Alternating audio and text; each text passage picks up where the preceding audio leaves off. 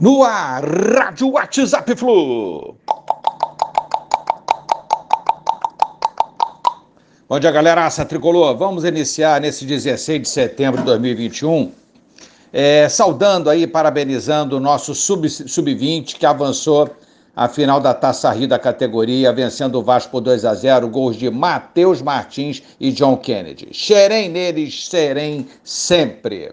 Falando em Xerém, galera, tá rolando uma rifa de uma camisa branca oficial do Fluminense para dar uma força a uma obra para o novo centro de fisioterapia lá de Xerém. Quem puder colaborar, a gente agradece desde já. Postarei os dados e informações sobre essa parada aí logo após a edição dessa rádio de hoje. Valeu, amigos. Muito, muito obrigado. Bom, nos últimos dias a gente falava que lutaríamos muito por essa vaga e de fato não faltou luta. Mas o Fluminense infelizmente se despediu da Copa do Brasil. Fizemos três jogos muito, muito equilibrados com o Galo e que, a meu ver, é o melhor time do Brasil no momento. Temos o Flamengo e o Palmeiras também, ressaltando esses três aí, eu acho que estão no nível superior ao Fluminense. E aos demais clubes da Série A, o Fluminense, na minha opinião, não deve nada. Temos um time limitado, principalmente algumas posições. A lateral esquerda é um problema sério para o Fluminense. O setor de meio-campo precisa urgentemente de uma ou duas peças criativas e que torne o jogo do Fluminense mais vertical, criando mais oportunidades. A gente bate nessa tecla também já há bastante tempo.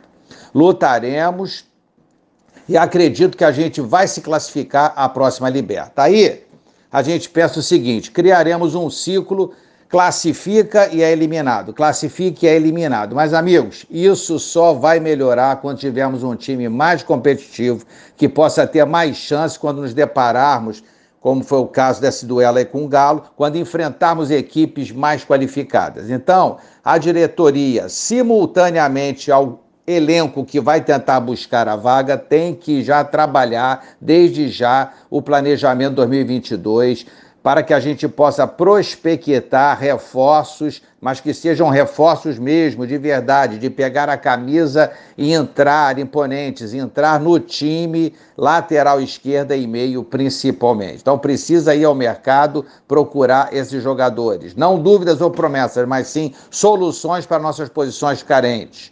Não dá para jogar fora, é verdade, o trabalho que foi feito até aqui. O que a gente precisa é seguir esse trabalho, aprimorá-lo e encurtarmos né, essa distância abissal que hoje nós temos, incrivelmente, para as equipes citadas aí anteriormente nessa rádio.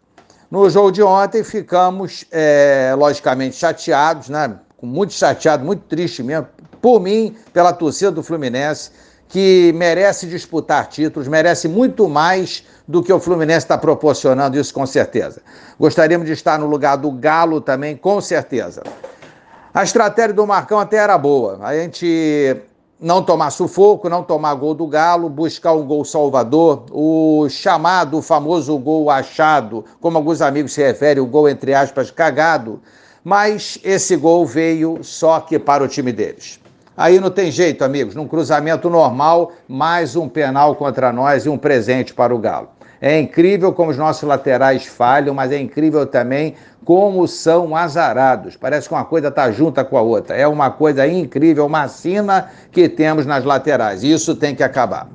Nos resta o brasileiro, segunda já tem jogo, vamos tentar buscar essa vaga liberta de novo.